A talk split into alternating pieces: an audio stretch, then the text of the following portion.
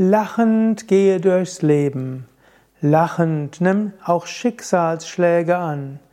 Lachend lindere das Leiden von anderen. Lachend hm, gehe mit deiner eigenen Krankheit und deinem eigenen Leiden um.